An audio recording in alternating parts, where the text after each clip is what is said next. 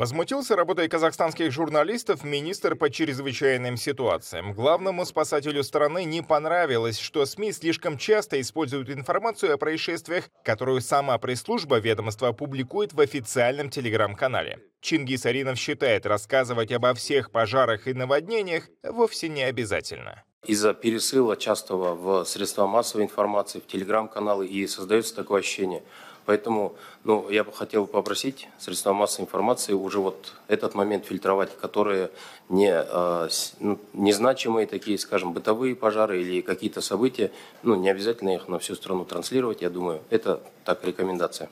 В должность министра ПЧС Арина вступил недавно. Вполне объяснимо, что он пытается сбить градус напряжения, уворачивается от критики, которая регулярно прилетает в ведомство. Выявление проблем и их освещение – базовая функция СМИ. Вот только чиновники эту догму отвергают и нередко избегают неудобных вопросов, один из свежих прецедентов – расширенное заседание правительства с участием президента. На левом берегу Астаны собрались не только вновь назначенные министры, но и главы всех регионов страны. Однако журналистов к ним не подпустили. Пресс-секретари переквалифицировались в бодигарды. Они в буквальном смысле прикрывали чиновников собственными телами. Впрочем, такую стратегию глава Минкультуры считает оправданной, чтобы не спросили чего лишнего. Освещаются абсолютно ненужные вопросы, которые не дают никакого, никакой пользы для населения. Но это, это же есть цензура. Ну, это не цензура, это, наверное, вы также должны быть заинтересованы в том, чтобы народ получал полезную информацию, но в то же время освещали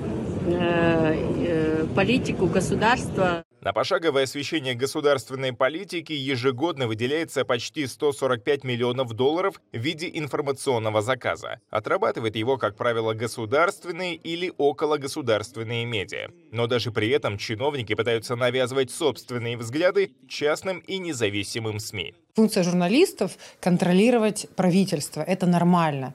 У нас это всегда воспринимается как какая-то угроза безопасности какой-то страны, да? угроза информационной, национальной безопасности. И когда чиновники вот так открыто начинают говорить, что вы публикуете неполезную информацию, ненужную, по сути, они сами расписываются в собственной беспомощности.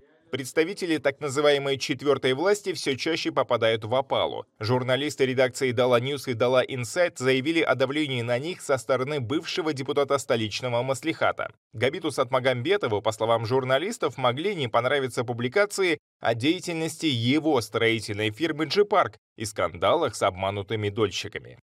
Журналисты обязаны в силу своего профессионального долга предупредить граждан, дольщиков и государства о надвигающихся рисках. Вот почему своевременное выявление и публичное освещение таких серьезных проблем зачастую позволяет остановить и предотвратить массовое нарушение прав дольщиков, на что и направлена в первую очередь деятельность нашей редакции. Вот уже больше года в Казахстане работают над проектом нового закона о масс-медиа. Представители госорганов, состоящие в рабочей группе, пытаются протащить нормы, которые, если не убьют журналистику в стране, то значительно ее ограничат. Речь о создании различных надстроек, которые должны будут еще больше контролировать СМИ в Казахстане. Даурен Хайргельдин, Настоящее время Азия, Казахстан.